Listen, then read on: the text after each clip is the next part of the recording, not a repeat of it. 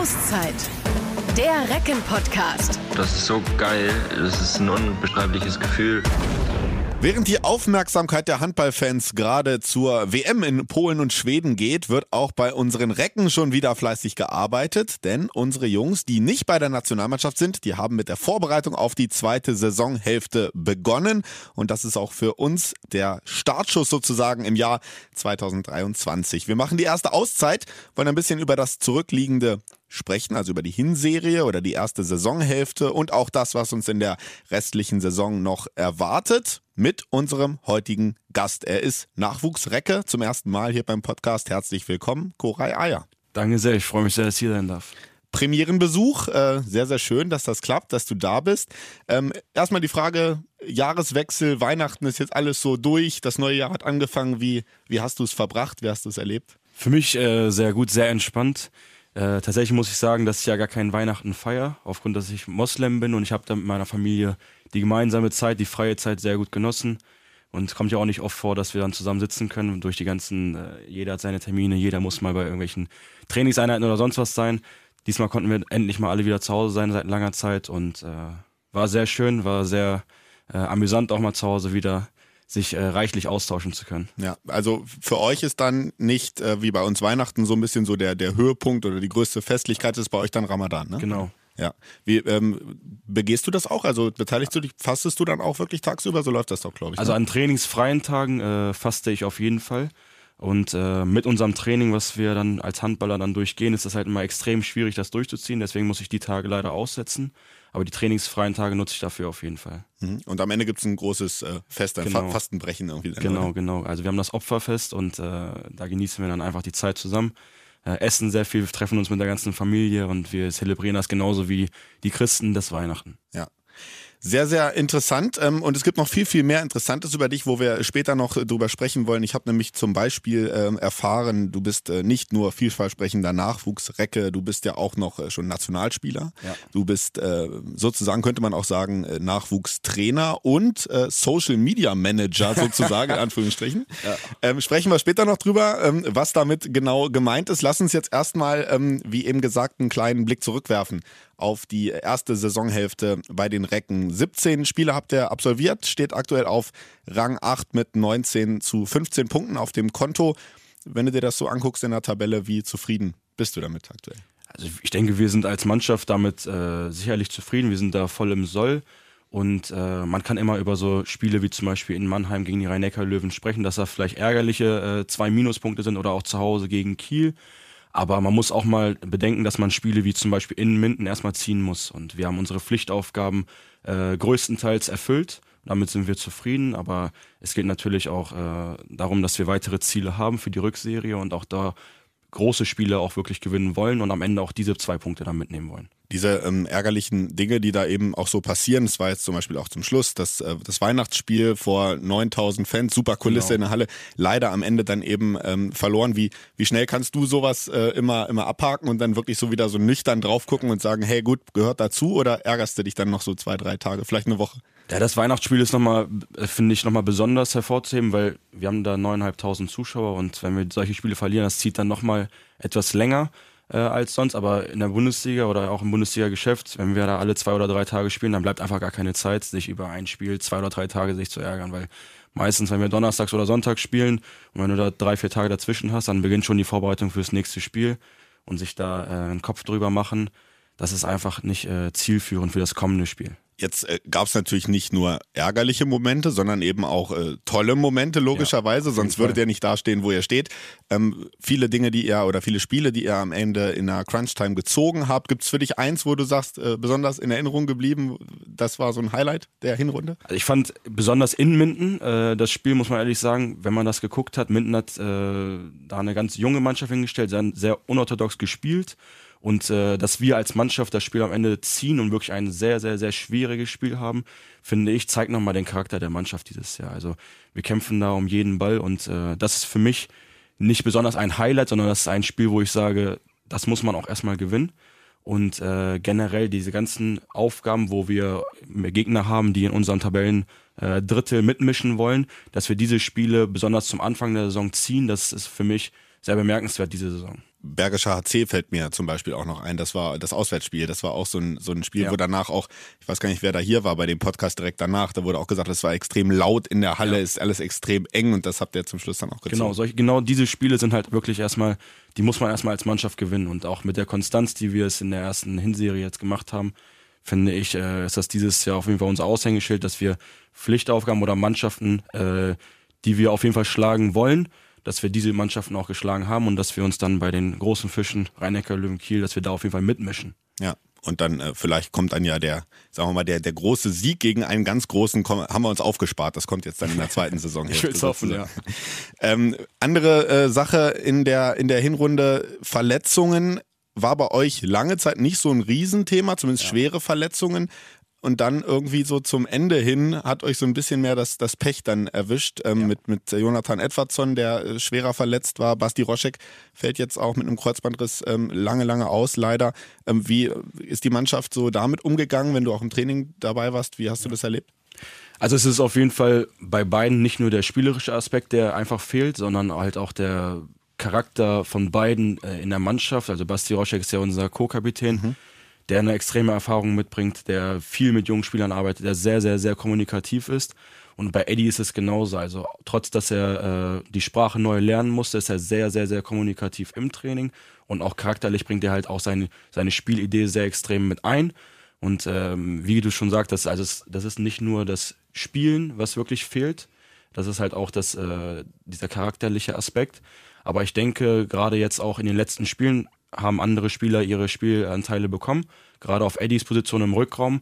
Und wir haben uns da auch, denke ich, gut aufgestellt. Wir haben eine Kaderbreite, die, denke ich, auch äh, unsere Stärke sein kann am Ende der Saison.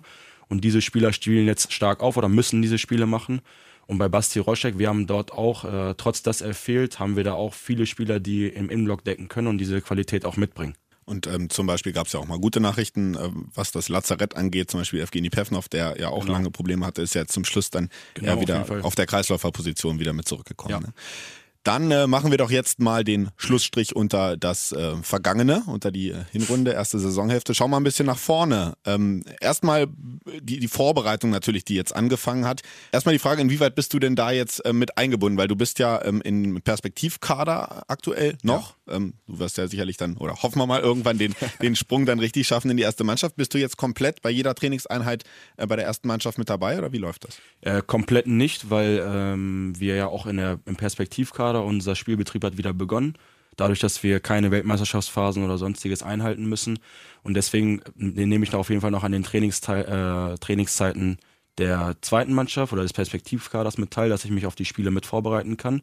Aber größtenteils bin ich äh, im Training der ersten Mannschaft mit verankert und versuche da halt meine Position noch weiter zu beziehen. Die ersten Trainingstage jetzt ähm, mit, mit Christian und mit äh, Heidi, wie ähm, sind sie es angegangen? Kannst du uns da mal vielleicht so einen kleinen Einblick geben? Vielleicht auch so im Unterschied Ja. zu einem äh, Trainingsauftakt nach einer Sommerpause, also wenn eine komplett neue Saison beginnt. Ähm, wo ist da der Unterschied so? Einen großen Unterschied haben wir da jetzt nicht äh, im Vergleich zur Sommervorbereitung.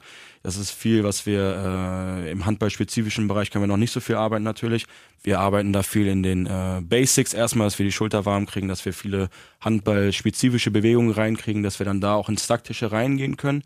Aber große Unterschiede im Vergleich zur Sommervorbereitung haben wir da jetzt nicht vorgefunden. Wenn du ähm, sozusagen immer noch ein bisschen springst zwischen Perspektivkader und erster Mannschaft, wie äh, schwer fällt dir das? Weil die Abläufe sind zwei unterschiedliche Mannschaften, Ja. unterschiedliche Spielertypen darin, unterschiedliche Abläufe. Äh, kannst du das ganz gut äh, umswitchen immer oder brauchst du Ja. da auch mal so einen Moment, wenn du dann Also für uns wird es das natürlich äh, so leicht wie möglich gemacht, dadurch, dass wir in der ganzen Vereinsphilosophie, ob C-Jugend, B-Jugend, A-Jugend, zweite Mannschaft, bis hin in die erste Mannschaft versuchen, das gleiche Spielsystem zu spielen, gleiche Spielzüge einzubauen. Deswegen ist es da jetzt kein Problem, jetzt von der zweiten in die erste Mannschaft zu kommen. Natürlich ist es ähm, von den Spielcharakteren, die wir in der ersten Mannschaft haben, was ganz anderes und auch von dem Tempo, von der Härte. Aber das ist natürlich die Herausforderung, die wir als Spieler des Erweiterungskaders haben, dass wir den Switch von der zweiten Mannschaft in die erste Mannschaft, ob es mal von einem Tag auf den anderen Tag äh, sein soll, so, best, äh, so gut wie möglich hinkriegen. Und auch eine Herausforderung, die äh, ja dann auch hilft. Ne? Und Auf äh, jeden man Fall. sieht ja auch, dass das Ja. funktioniert. Also wenn man jetzt mal so die letzten Jahre sich anguckt, wie die Durchlässigkeit war Extrem. vom Nachwuchs in die erste Mannschaft, äh, ist ja. Ja. schon Wahnsinn. Ähm, so eine Vorbereitung, da hatten wir jetzt auch immer schon ähm, in der Vergangenheit mit Gästen hier beim Podcast äh, drüber gesprochen, die ist ja so nicht jedermanns Sache. Man trainiert, man trainiert nur, ne? man spielt nicht und einige sagen dann immer, oh, ich, ich hab's ja lieber, wenn wir am besten zwei Spiele pro Woche haben und dann ist immer wieder äh, Action gleich direkt, es geht um Punkte. Wie, wie bist du da so? Sagst du, das mache ich mal ganz gerne oder ist auch so, dass du denkst irgendwann, oh, jetzt kannst du mal wieder losgehen mit den Spielen? Also gerne macht es keiner, aber ich kann beißen, das weiß ich und äh, das gehört dazu, das ist das äh, Geschäft quasi.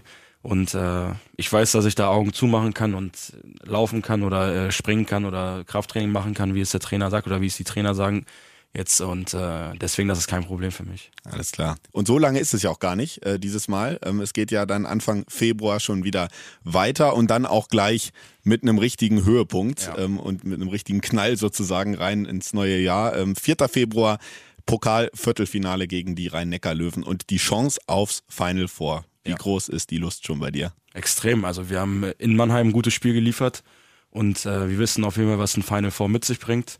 Und wir wollen das auf jeden Fall wieder haben. Eure Rolle in dem Spiel, ähm, würdest du schon sagen, ihr seid ähm, Außenseiter, Geheimfavorit? Wie würdest du es ausdrücken? Ja, das ist schwer zu sagen. Also natürlich durch die Form, die rhein löwen aktuell in der Bundesliga spielt, gehen wir sicherlich für, aus Papier als Außenseiter hervor. Aber wie gesagt, wir haben da ein sehr starkes Spiel in Mannheim geliefert und äh, der Pokal hat seine eigenen Regeln. Wir haben das jetzt letztens in Dessau gesehen gehabt, die da als Zweitligas auch stark aufspielen. Deswegen glaube ich da, wir haben da mehr als nur eine realistische Chance, dieses Spiel zu gewinnen. Kann es eine Rolle spielen? Was glaubst du? Ähm, die Rhein-Neckar-Löwen stellen äh, deutlich mehr Nationalspieler jetzt äh, bei der Weltmeisterschaft. Allein schon bei den Deutschen haben sie, glaube ich, die, den größten Anteil. Also ja. der, der, Verein, der die meisten Spieler stellt, mit Juri Knorr, mit Yannick Kohlbacher und so weiter dass die dann eben auch vielleicht nicht so fit sind, nicht so ausgeruht sind, gerade die WM in den Knochen haben, während ihr ja zum größeren Teil nicht so eine anstrengende, so ein anstrengendes Turnier ähm, hattet? Ja, ich denke schon. Also wir haben äh, mit Filip Kosmanowski und Branko Vujovic zwei WM-Fahrer. Ähm, die kommen natürlich auch später dann dazu in unser Trainingsbetrieb, aber ich glaube schon, dass es seine Vorteile mit sich bringt, weniger WM-Fahrer zu haben und viel mehr Spieler hier vor Ort zu haben, dass man vielleicht auch schon die Vorbereitung für das Spiel, also die spezifische Vorbereitung auch schon früher angehen kann, als das vielleicht die rhein löwen machen. Und ähm, die Motivation, wie du es ja gerade auch schon angesprochen hast, die dürfte ja bei allen äh, riesengroß sein. Final Four immer eine, eine tolle Sache. Und dieses Jahr auch zum ersten Mal ja in, in Köln. Ja. Ist umgezogen von Hamburg. Und ähm, ja, da wollen wir natürlich, äh, freuen wir uns alle riesig drauf. Also jetzt mal an alle Zuhörer, wer noch keine Karte hat, 4. Februar 18.30 ähm, gerne zuschlagen und die Recken unterstützen, dass wir da die Bitte vorbeikommen. genau. Gut, äh, Koray, dann lass uns jetzt mal ein bisschen über dich sprechen. Ich habe ja eben am Anfang schon so ein paar ähm, Sachen äh, angerissen. Wir fangen mal am besten so mit deinen Anfängen beim ja. Handball äh, mal an. Wie, wie ist das bei dir dazu gekommen? Ähm, in welchem Alter hast du angefangen, Handball zu spielen? Wie, wer hat dich da hingebracht zum Sport? Wie kam das alles? Also ich habe im Alter von sieben Jahren bei der TUS beim TUS Empel da angefangen gehabt und ähm, die haben eine Kooperation mit der Grundschule, die auch die gleiche Halle bezieht. Und da hatte ich dann an der Handball AG mit teilgenommen gehabt und äh, bin so über äh, die Handball AG zum Handball generell gekommen, auch zum Vereinsleben TuS Empilde und habe da meine ersten Jahre bis 2014 äh, vollbracht und habe da auch eine super Grundlagenausbildung genossen, eine tolle äh, Vereinsatmosphäre genossen.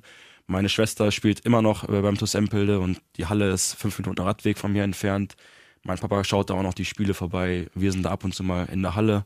Also da waren meine Anfänge. Und ähm, war das ähm, von Anfang an klar, dass, oder gab es noch andere Sportarten neben Handball, die du in der Jugend nochmal probiert hast, äh, wo du gesagt hast, und dann irgendwann hieß es, jetzt entscheide ich mich für den Handball oder war es immer nur Handball? Ich habe tatsächlich nur Handball gespielt gehabt. Ähm, meine Eltern sind auch gar keine Handballer gewesen und ähm, deswegen kam das wirklich, Gott sei Dank, zur Handball AG und dadurch dann auch äh, zum Handballsport. Also sehen wir mal, so eine, so eine AG in der Schule kann schon mal was, was bewirken. Ein paar Talente mit sich bringen. Ja, genau. Ähm, du bist jetzt nicht nur Nachwuchsspieler, sondern du bist ja auch Trainer. Ähm, genau. hast, glaube ich, eine Lizenz, äh, eine B-Lizenz. Richtig. Richtig. Und äh, du betreust auch Nachwuchsteams äh, in der Reckenschmiede. Erzähl da ja. mal ein bisschen was dazu. Ähm, ich bin jetzt, ähm, jetzt muss ich mal ganz kurz überlegen, ich hatte das Jahr 2006, äh, den Jahrgang 2006 zum ersten Mal dann als äh, Mannschaftsverantwortlicher in der C-Jugend übernommen gehabt und habe dann letztes Jahr meine erste richtige Saison gehabt, dadurch, dass wir vorher diese Corona-Situation hatten, die dann abgebrochen worden ist. Hatte jetzt äh, diese Saison auch noch, also bin ich in meinem zweiten ganzen äh, Trainerjahr quasi für mhm. die U15 der TSV Burgdorf. Wie stehen die aktuell? Sehr gut. Also wir haben gestern tatsächlich äh, ein Derby gehabt gegen den MTV Braunschweig. Und das war das Topspiel der Liga quasi in der Oberliga Nord. Erster gegen Zweiter und haben das Spiel gewonnen. Wir haben jetzt aktuell 14-0 Punkte und äh, sind da voll im Soll quasi. Sehr gut, ja sogar noch fast äh, untertrieben. Das ist ja makellos sozusagen. Ähm, beim, äh, beim Handball B-Lizenz äh, heißt also, man fängt da auch mit einer C-Lizenz Genau. an, B, dann gäbe es noch A äh, hinterher, so, so ist das da auch strukturiert, ja? ja. Also die C-Lizenz habe ich früh gemacht gehabt und äh, da geht's dann viel um so äh, Mini-Training, äh, E-Jugendtraining, Grundlagentraining, wie bringe ich einem Spieler das Werfen und das Fangen bei, solche Geschichten. Im B-Lizenz-Trainerwesen ist es dann mehr schon taktisch, 3-2-1 Abwehr, 6-0 Abwehr, was kann ich auf diese Abwehr spielen, wie muss ich so einen Angriff verteidigen, das wird dann schon etwas taktischer. Die habe ich jetzt letzten Sommer abgeschlossen gehabt und äh, danach kommt die A-Lizenz und äh, das wäre, glaube ich, in den kommenden Jahren ein wichtiger Schritt für mich. Also hast du auch äh, fest im Blick, Ja, A-Lizenz auf jeden Fall. machen, ja. Auf jeden Fall. Ähm, und dann habe ich ja eben auch gesagt, ähm, so ein bisschen in Anführungsstrichen Social Media Manager. ähm, Hintergrund ist, ich habe gehört, du betreust den Instagram-Account der Reckenschmiede. Richtig. Ich bin äh, mit Vincent Maron, unserem A-Jung-Trainer, machen wir das dann gemeinsam und äh, wir haben da auf jeden Fall eine Lücke entdeckt und dadurch, dass dieses Thema Social Media einfach so extrem groß geworden ist in den letzten Jahren und sich auch viele Jugendliche halt auch dahingehend äh, auch identifizieren und auch dahingehend äh, unsere aktuellen Situationen in der Reckenschmiede mitverfolgen wollen, haben wir gesagt, dass es da eine Baustelle ist und dass wir daran arbeiten wollen. Und äh, seit diesem Jahr mache ich das dann mehr und mehr und versuche da mein Bestes zu geben, dass ich dann auch äh, an den Recken-Account rankommen kann, Ja. was die Qualität betrifft. Machst du das äh, einfach erstmal nach Gefühl oder hast du dich da auch schon mal so genau mit befasst? Weil das ist ja ähm, jetzt nicht irgendwie so einfach nur irgendwas posten. Da kann Ja. man, gibt's ja auch dann, guckt man, wie, auf welche Art wird was gepostet. Ähm, Firmen beschäftigen Social Media Manager, ist ja. Ja. mittlerweile völlig normal geworden. Befasst du dich da auch intensiver dann auch mit? Oder? Ja, intensiver jetzt nicht, weil da nicht so viel Zeit für bleibt, aber ich habe mir vor der Saison schon Gedanken gemacht, wie man das am besten dann strukturieren könnte. Und wir haben ja auch einen gut geführten Instagram-Account äh, von den Recken und da kann man sich auch schon einiges mit abschauen. Ja. Ähm, und äh, es geht immer weiter. Jetzt haben wir gesagt, Nachwuchstrainer. Wir haben gesagt, du machst äh, Social Media in der Reckenschmiede. Du bist äh, ambitionierter Spieler und auch Nationalspieler der Türkei. Richtig. Ähm, wie, wie viele Spiele hast du schon gemacht? Wie viele Einsätze hattest du schon? Ich hatte tatsächlich nur einen Einsatz bisher. Ähm, ich wurde zum letzten Lehrgang da gerufen oder nominiert und hatte dann mein erstes Spiel gegen Portugal gehabt und das zweite Spiel war dann gegen meinen Mannschaftskollegen Philipp Kusmanowski Ja. äh, gegen Mazedonien in der Türkei. Und für das Spiel hat der Trainer mich leider aus dem Kader mit rausgestrichen gehabt und hat sich dann für einen anderen Kreisverein entschieden. Handball in der Türkei, das ist äh, nicht unbedingt so ein, so ein Land, was einem natürlich als erstes einfällt, wenn man an Handball Ja. denkt. Ähm, was würdest du sagen, wie, wie ist denn der Stellenwert äh, von Handball in der Türkei allgemein? Ich habe mich letztens mit jemandem darüber unterhalten und da fand ich äh, den Begriff Entwicklungsland Türkei als Handballland äh, schon passend, weil wir wirklich, äh, wir haben physisch viele, viele gute Sachen äh, an Spielern und wir haben auch ein gutes Material an Spielern, wir haben auch viel Talent, äh, was die Spieler betrifft. Aber wir müssen auch klar an der Struktur arbeiten und das wurde jetzt auch durch ein, äh, eine neue Spitze, neuen äh, Leiter, äh, neuen äh, Handballpräsidenten äh, gemacht in den letzten Jahren. Und wir haben da auch neue Sponsoren gefunden, neuen Trainer. Und wir sind sehr ambitioniert und wir wollen auch, oder unser Ziel ist es auf jeden Fall in den nächsten Jahren mal an einem großen Turnier mit teilzunehmen. Das wäre das Größte für, für, für die Handballwelt in der Türkei.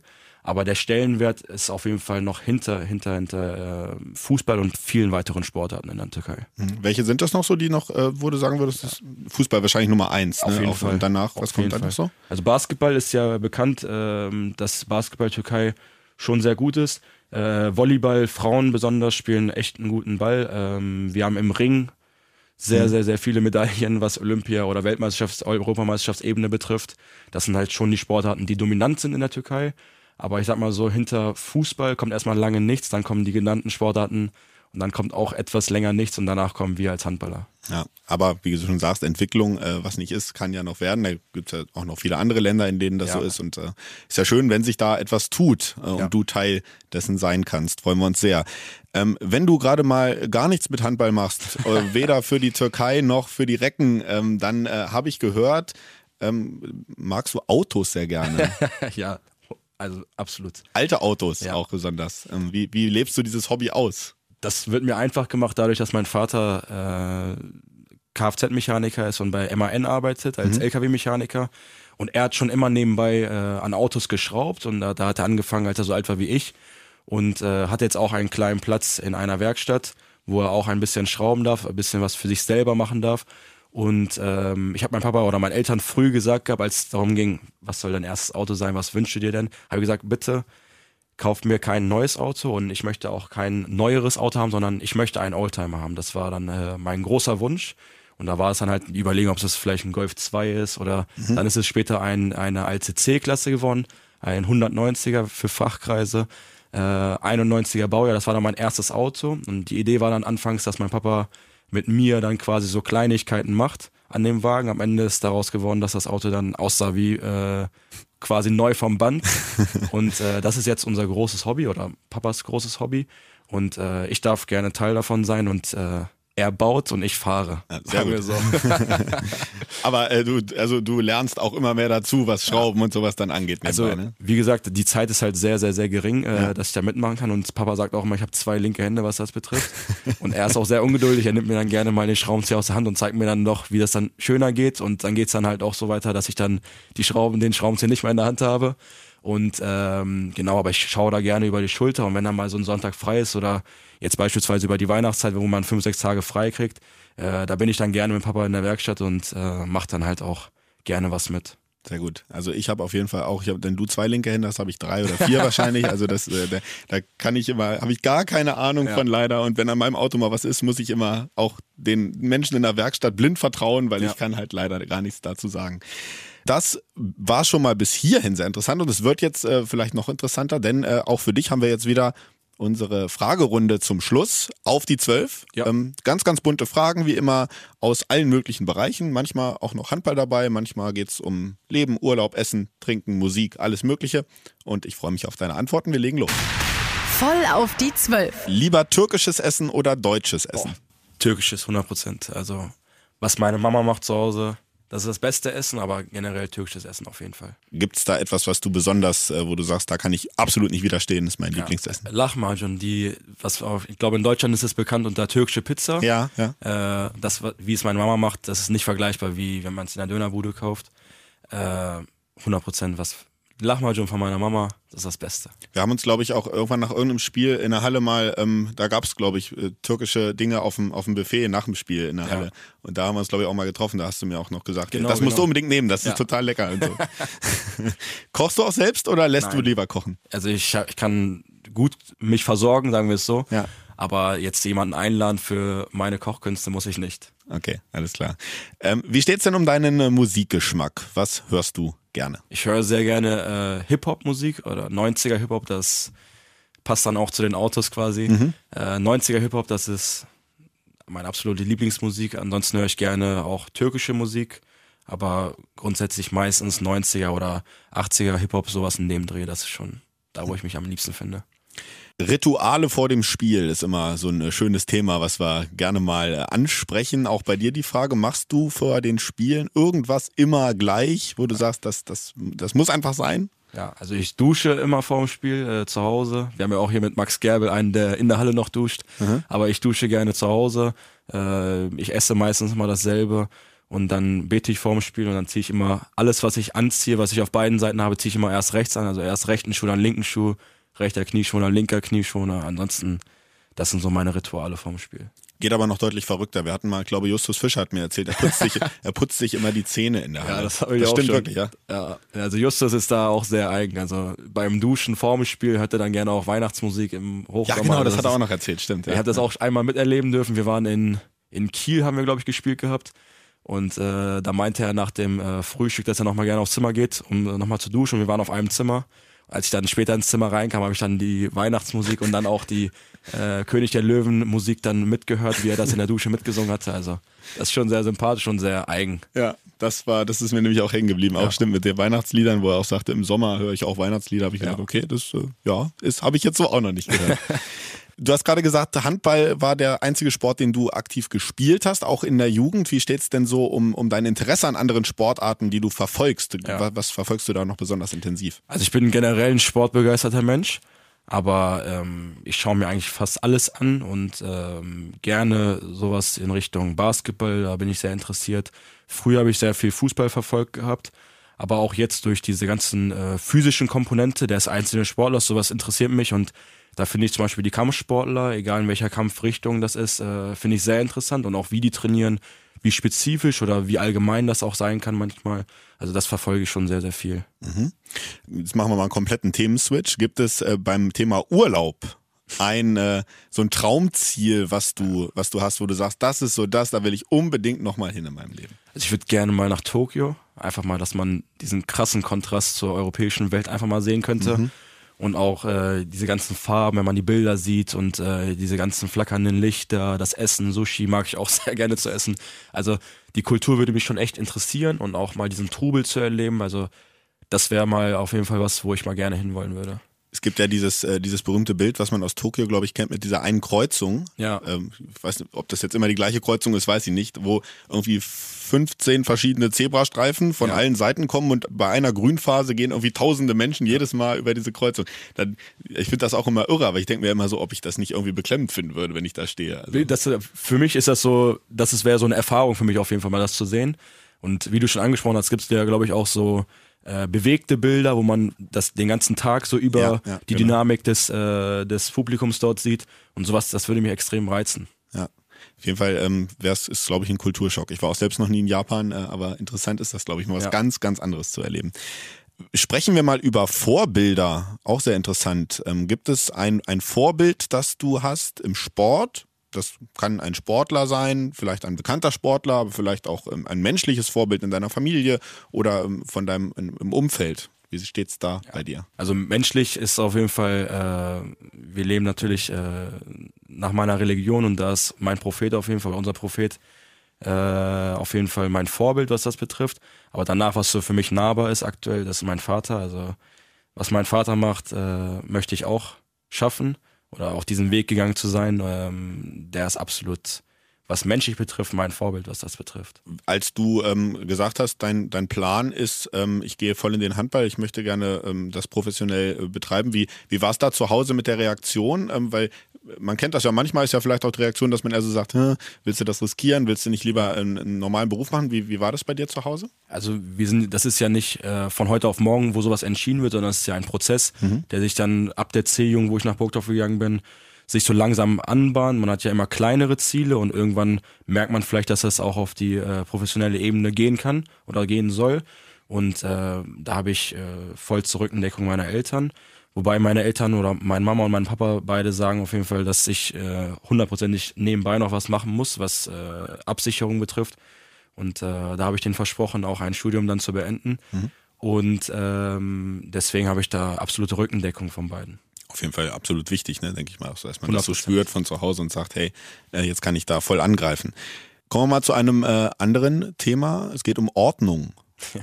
Ordnung zu Hause. Äh, ja. Auf einer Skala von 1 bis 10, was würdest du sagen? Wie ordentlich bist du? Ich bin sehr ordentlich. Das ja. ist auch, äh, eckt auch manchmal an, weil ich mag es zum Beispiel auch nicht, wenn ich in Autos einsteige und die Autos unordentlich sind von anderen Leuten oder äh, dreckig sind. Das ist so, da bin ich halt so eitel für, für sowas und äh, das, dieses Fingerspitzengefühl habe ich, glaube ich, von meiner Mama bekommen, die da auch sehr penibel zu Hause ist, was sich meiner Meinung nach hundertprozentig auch gehört. Ja, du, also bei dir findet man keine äh, alte Getränkedose irgendwo im Fußraum, da ist immer alles blitzblank. Auf ne? gar keinen Fall. Also für einen, der Autos mag beispielsweise auch und Autos äh, lieb hat, da, sowas auf gar keinen Fall und auch im Zimmer fliegt da jetzt nicht irgendwas durch die Gegend. Ja.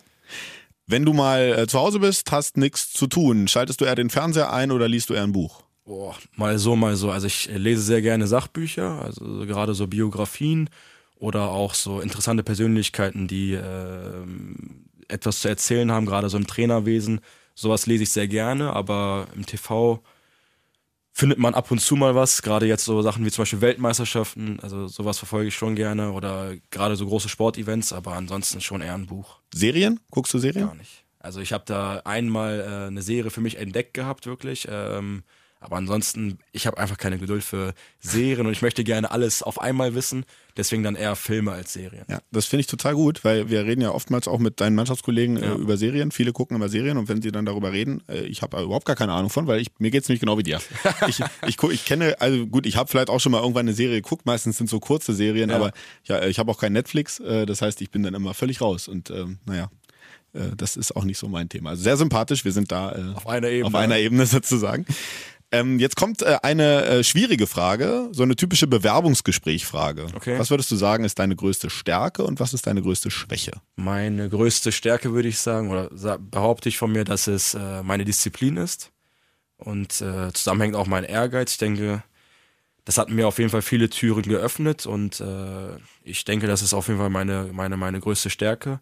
Meine größte Schwäche, äh, würde ich sagen, ist meine Ungeduld manchmal und äh, vielleicht meine manchmal gut kommende äh, explosive Art oder auch meine emotionale Art, die kann mir, glaube ich, auch manchmal äh, zum Verhängnis werden. Aber ja vielleicht auch manchmal helfen. Ne? Auf jeden Fall. Also ich glaube, es hat, ist das will ich nochmal unterstreichen. Ich glaube, es gab äh, mehr helfende Situationen als äh, negative Erfahrungen damit. Ja.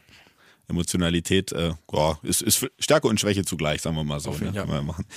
Ganz andere Frage, bist du Langschläfer oder Frühaufsteher?